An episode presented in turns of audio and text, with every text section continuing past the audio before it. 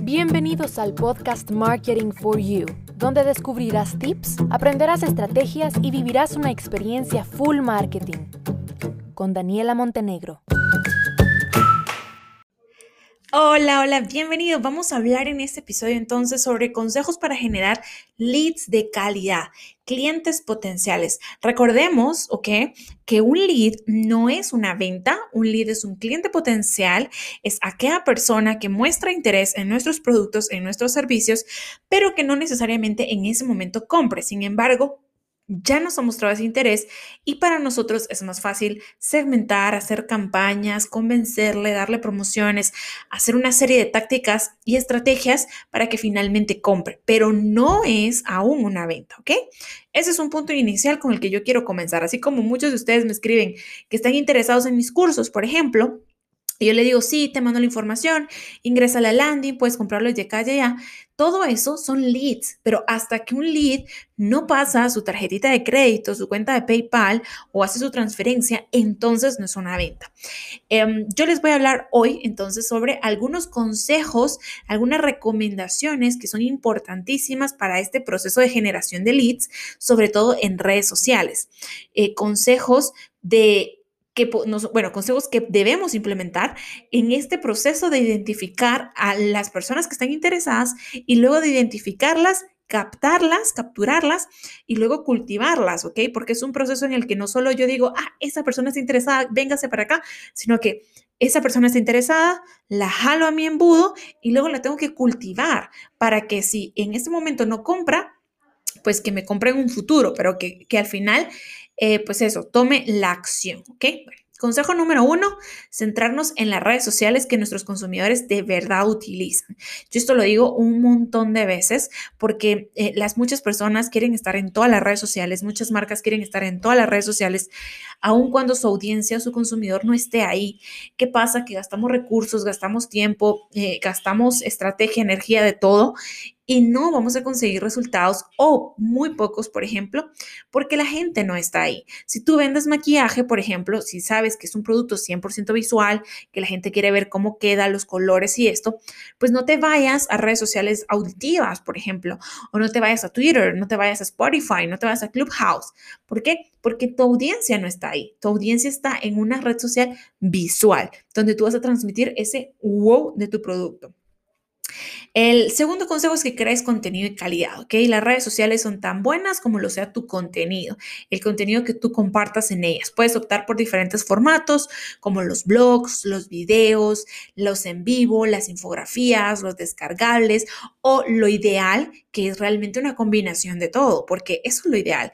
Y yo sé que ese, ese ideal es bastante complicado, ¿ok? Yo he pasado por ese proceso en donde digo, me voy a volver loca eh, porque aparte de mi contenido, pues tengo que crear otros contenidos de mis clientes, pero es lo ideal. Y yo hoy de verdad le recomendaría por mucho apostarle a Reels en Instagram. Y está dando resultados buenísimos. Hay que encontrarle la clave y Ojo, que cada cuenta tiene una clave diferente, una combinación diferente, una fórmula diferente, que no es la misma para todos. Yo manejo diferentes cuentas y tengo videos que en mi cuenta no son tan buenos y en la cuenta de mi perrito, porque sí, mi perrito tiene Instagram y le hago Reels, pues tiene mejor resultado. Entonces, es una serie de factores que hay que ir midiendo en cada una de las cuentas para medir resultados. Ver más allá de lo que nosotros normalmente vemos, eso es importantísimo. Tenemos que eh, hacer que nuestras redes sean atractivas, y sobre todo no estar hablando siempre de nuestra marca, ¿ok? Yo siempre digo que hay cuatro factores o cuatro puntos clave de comunicación que tienen que existir en cualquier estrategia de redes sociales.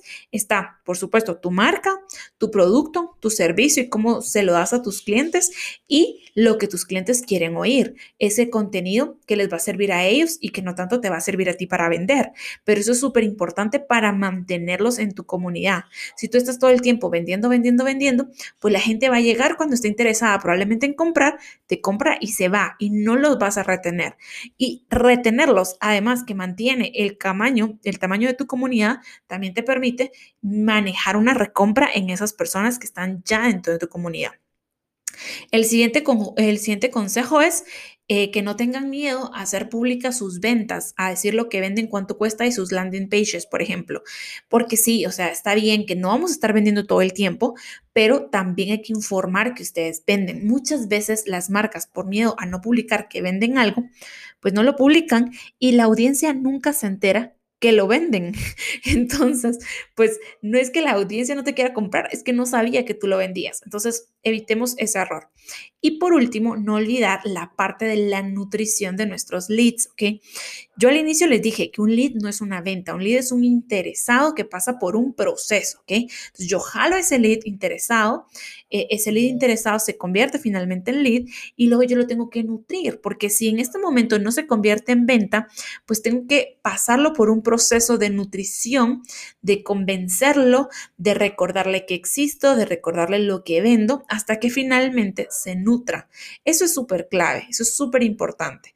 A las personas que yo tengo ya como leads, ahora les tengo que nutrir, irlos guiando, irles enseñando, irles compartiendo contenido, enviándoles correos electrónicos, haciéndoles campañas de publicidad, etcétera, para que tu marca esté siempre presente y les estés recordando esa propuesta de valor que tú ofreces, porque eso es lo que realmente va a hacer que un lead no necesariamente, repito, porque por favor, no, no es que si tú captas, por ejemplo, mi clienta eh, ahorita en marzo, tuvimos más de mil leads. Y no es que esos mil leads hayan sido ventas, pero si los vamos a estar nutriendo, de una u otra forma, sí se van a convertir en ventas. Eso es lo que tenemos que hacer en la parte de nutrición. Bien, los espero en un próximo episodio. Recuerden que estamos en esta nueva temporada em, con tres episodios semanales y bueno, pues siempre compartiéndoles contenido de mucho valor. En el próximo episodio vamos a hablar de leads en Facebook.